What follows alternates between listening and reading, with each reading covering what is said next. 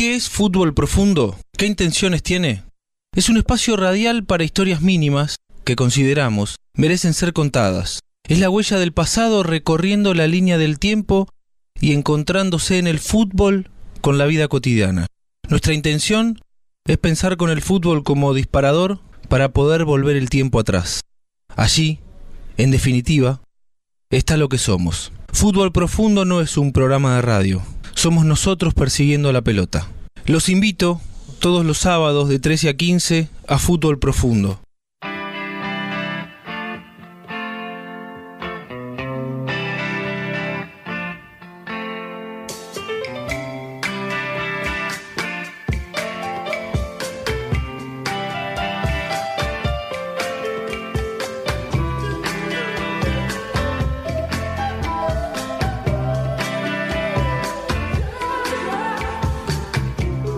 Nosotros es importante, cada vez que abrimos la puerta de nuestro fútbol profundo de los sábados, saludar y agradecer. Valoramos mucho que haya tantas personas que con su apoyo nos permitan seguir persiguiendo a la pelota, como cuando éramos chicos. Pizzería Bachi, Daniel Fernández Construcciones, Farmacia de Roce, Vía Óptica, Meet Parrilla en el Parque Cívico en Berizo. Reservas por WhatsApp 221-602-7611. Laboratorios Plásticos, Sociedad Anónima. NOA, Patas de Cerdo y Ternera. El Almacén de Clásicos. La mejor opción en Villa Elisa para viernes y sábado. Y además domingo en este fin de semana largo. Arroba Almacén de Clásicos un lugar único. Por WhatsApp, reservas al 11 27 38 92 89. Mármoles Hago, el restaurante del Club Mayo, donde hay gente muy querida, la Fundación Argentina Social, Luna Llena, quesería y salumería que tiene los mejores box armados para regalarle mañana a papá en su día diagonal 73, casi 47. Cru, Bar de Vinos, Olimpo Spa, Building Towers, lo de Toto Carnes, en Villa Elisa, calle 3, número 378, en Instagram, arroba lo de Toto Carnes, por WhatsApp 221-671-3785, martes y viernes, envíos a Villa Elisa, Gonet, Citibel y Ringelet. Globotech, 13A, casi cantilo, tienen la tecnología hidrogel. Pueden eh, cubrir la pantalla de cualquier modelo de celular. En 5 minutos lo tenés listo. Parrilla al Paso, Don Orlando, en la Rambla de 72 y 26. Y Mr. Hornero. Innovar para mejorar tu vida. Esa es nuestra búsqueda al diseñar un building. Porque en el deseo de crear no existen límites para alcanzar el punto que soñamos. Building, el punto más alto. www.buildingtower.com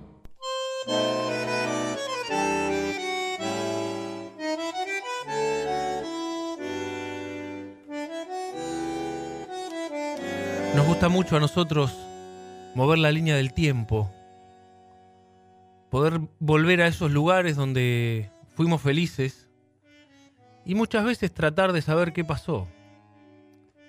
La memoria es nuestra máquina del tiempo. Hasta ahora yo no conozco otra. Nos vamos casi 50 años hacia atrás. Del libro Zorro Viejo, la leyenda de Osvaldo Subeldía, escrito por el periodista Facundo Báñez. Es raro, pero ella sabe lo que va a ocurrir. Quiere responder y no puede. Está sofocado. Se va contra la pared. La respiración lo sufre. Es un caballo de galope flojo. Julio Arrastía, su amigo y consejero en este barrio de Taúres, lo mira desconcertado y le pregunta qué le pasa. Él dice nada, con la cabeza, pero se lleva una mano al pecho y sabe que ya no puede seguir. Se queda mudo, Quiere sonreír, decir algo, pero tiene la vista fija en un cielo imaginario y la muchedumbre, el griterío, no lo dejan pensar. Él ya sabe. No es la primera vez que le pasa. Antes de viajar, hace apenas tres días sintió algo parecido. Fue de madrugada en pleno insomnio campero en su quinta de Junín. ¿Te pasa algo? le preguntó Gervasio Olmedo. Nada, fue lo único que le dijo. Este calor no me deja respirar. Ahora es parecido, pero distinto. Busca las palabras y no las encuentra. Son casi las 10 de la mañana en las cantinas del pasaje La Bastilla, frente al edificio Coltejer. El aire huele a fritura de arepa y a café recién preparado. Se oyen, se oyen carcajadas. El rechinar de las bolas de billar y el tintinear de las máquinas de apuestas le taladran los oídos. El sol brilla en lo alto, aceitoso. Se mira la mano. Comprueba que todavía tiene el billete. ¿A qué caballo le apostó? Quiere preguntarle a la empleada, pero ya no le dan las fuerzas. Por un instante, piensa en desabrocharse la camisa, dejar entrar el aire como sea y disfrutar con una liberación eterna. ¿Qué pasa, Osvaldo? Nada. No puede decir nada.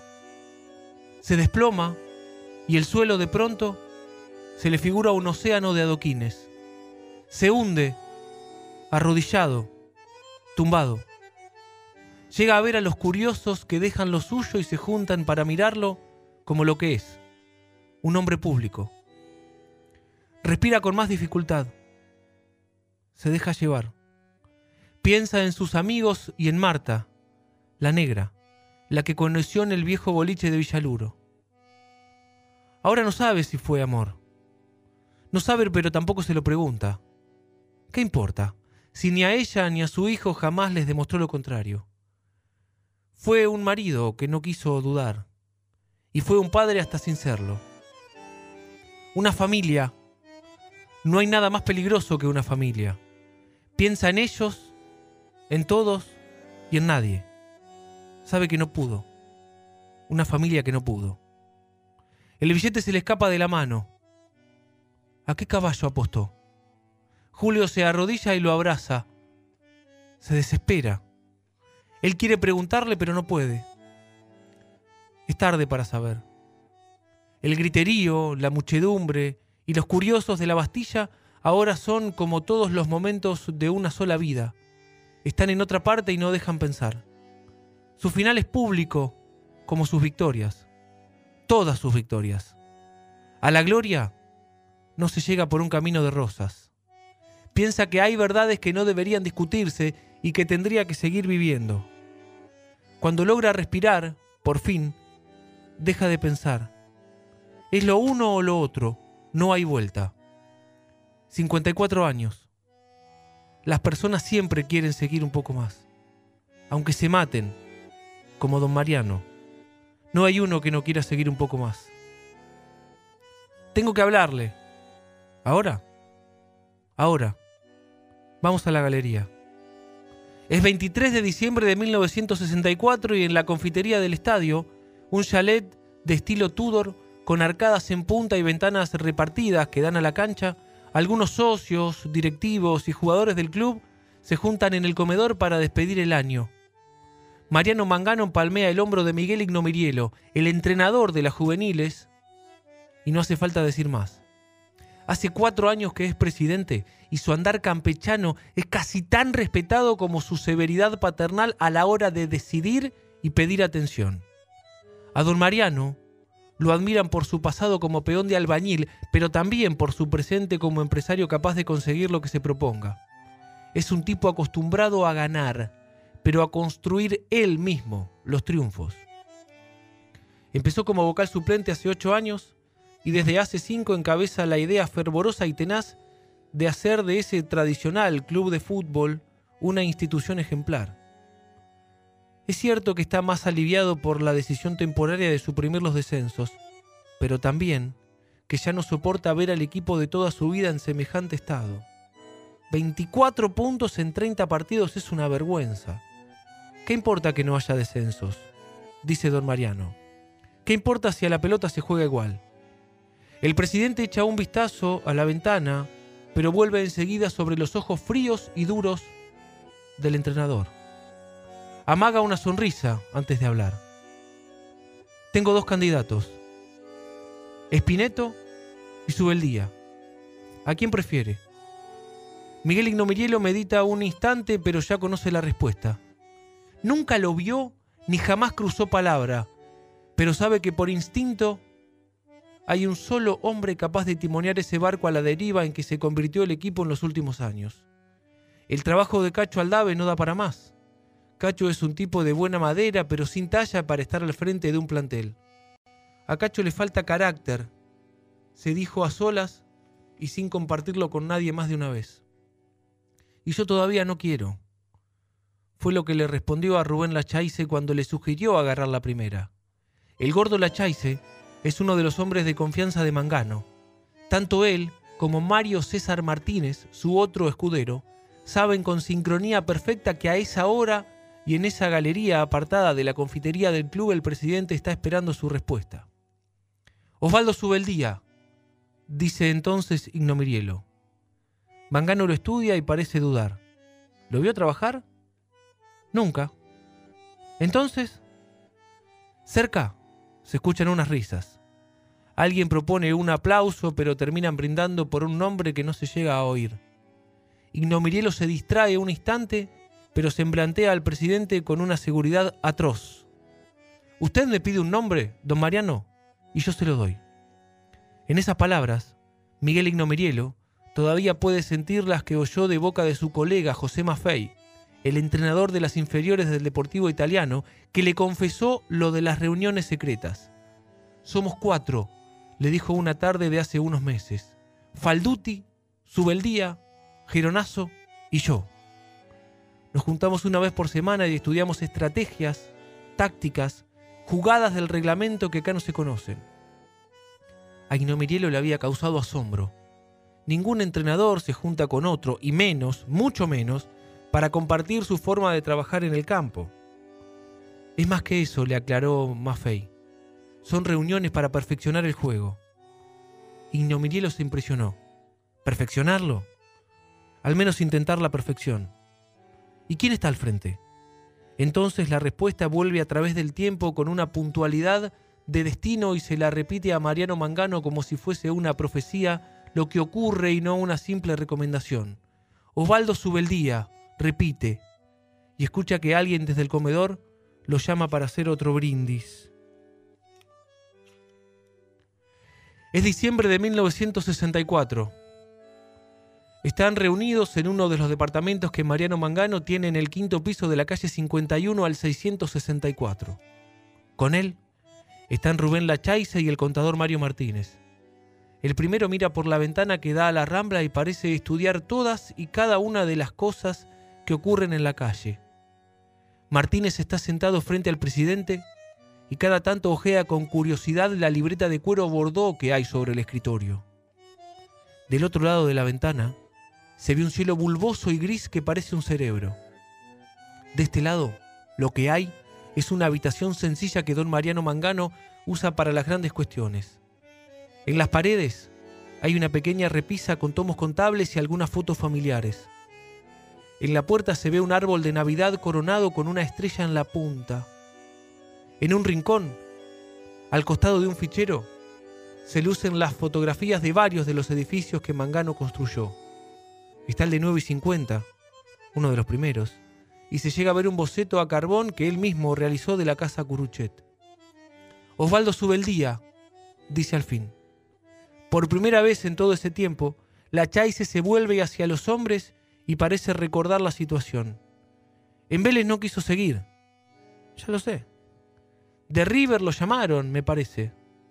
Eso escuché. Anduvo negociando con Nacional. También lo escuché. Creo que está en dupla con Geronazo. ¿Algo que no sepa? Vangano los emplantea con un raro gesto de picardía y Martínez se apura en explicar.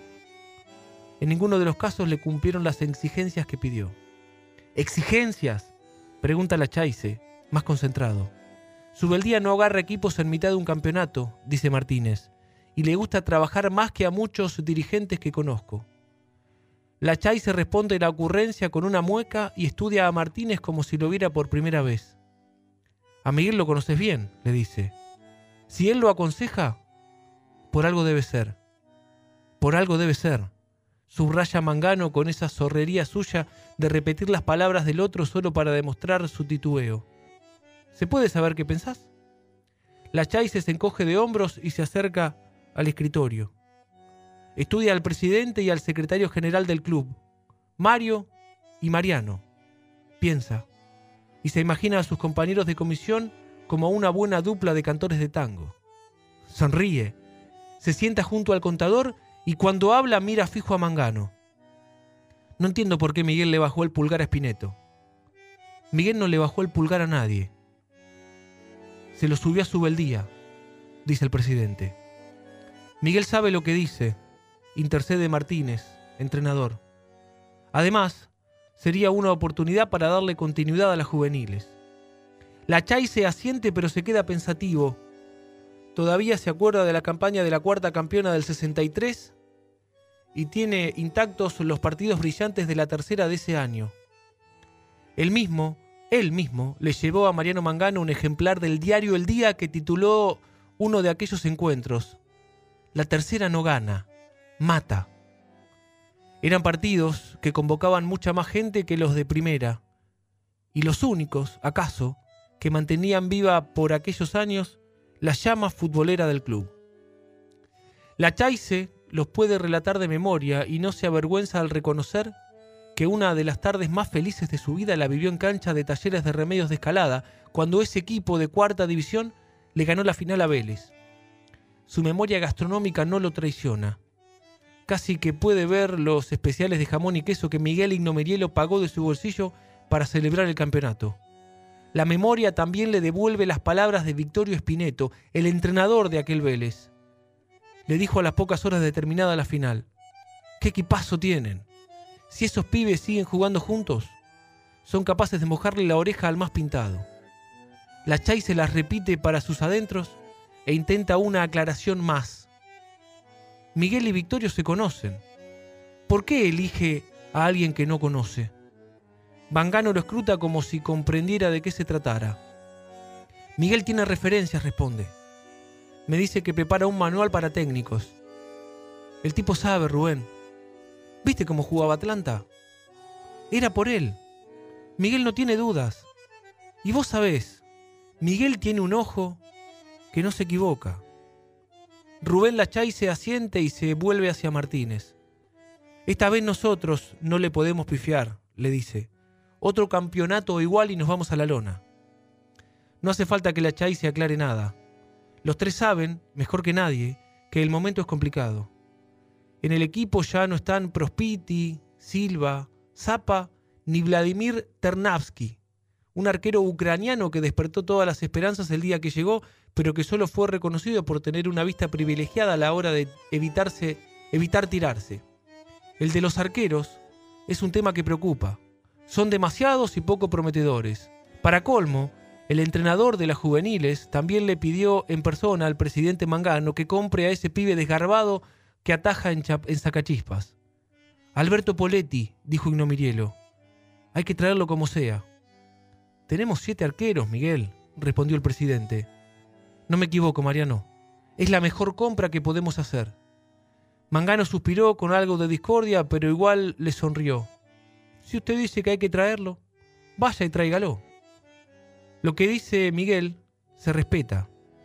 Su trabajo ya deja ver a pibes como Eduardo Manera, Carlos Pachamé, Juan Verón, Eduardo Flores y Oscar, Malvernat. Juveniles becados por el club que responden y crecen todos los sábados en la cancha. Malvernat incluso ya jugó dos partidos en primera y demostró estar mejor que cualquiera. La tercera no gana, mata. Es la gran apuesta. Y ahora su principal hacedor, el querido Panuca, el de los bigotes recortados y mirada de malevo triste, ese creador y formador de inocentes asesinos deportivos, dice que hay otro hombre que no es él, ni su viejo amigo Victorio Spineto, el único capaz de salir a matar en las canchas mayores. No hay mucho que pensar, concluye la Chaise. Si Miguel lo apuntó, vamos por él. A Mario Martínez le brillan los ojos por un instante. ¿Cuánto le ofrecemos? Pregunta como buen contador. Eso no es problema, desestima Mangano y abre la libreta de cuero en una página con anotaciones. Saca un avirome del cajón y dibuja un pequeño círculo en una palabra que ninguno llega a ver. Al levantar la vista, cierra la libreta y reposa los ojos en el árbol navideño ubicado a la entrada. Estudia la estrella que lo corona y parece recordar un sueño lejano. Barrio contra barrio, nación contra nación, fútbol profundo.